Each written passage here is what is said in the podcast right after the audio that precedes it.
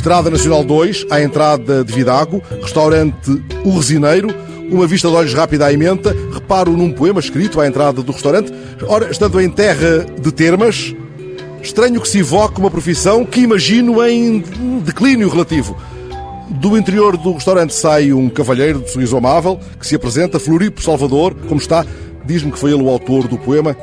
Se assim foi, não se importa, amigo Floripo, de o ler para a TSF? Poema ao Resineiro. Antes do romper da aurora, já ele vai serra fora. Esperam-no o calor e a sede no verão, a sua maior aflição. No inverno, a chuva, o frio e o vento são o seu maior tormento.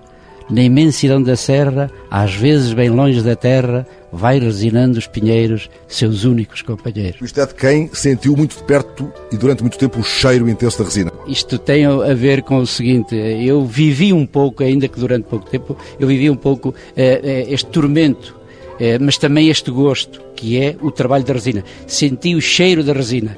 E eh, este poema que aqui aparece é um pouco em memória do meu pai, que tem uma fotografia ali dentro, que é conhecido em toda esta região, ou era conhecido em toda esta região, por um resineiro. Foi um homem simples, analfabeto, que veio do distrito de Leiria e fez aqui um trabalho, semeou, semeou aqui em Vidago e em toda esta região, frutos que nós hoje colhemos semeou honestidade, semeou honradez e nós hoje colhemos esses frutos. Mas esta é uma terra de termas e de resina ainda hoje?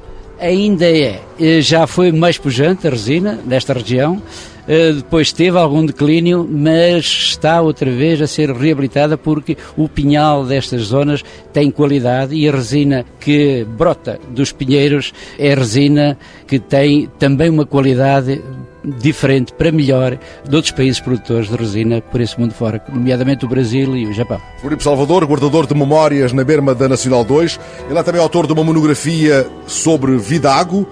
Estou em crer que o vamos encontrar ainda hoje ao longo da Estrada Nacional 2.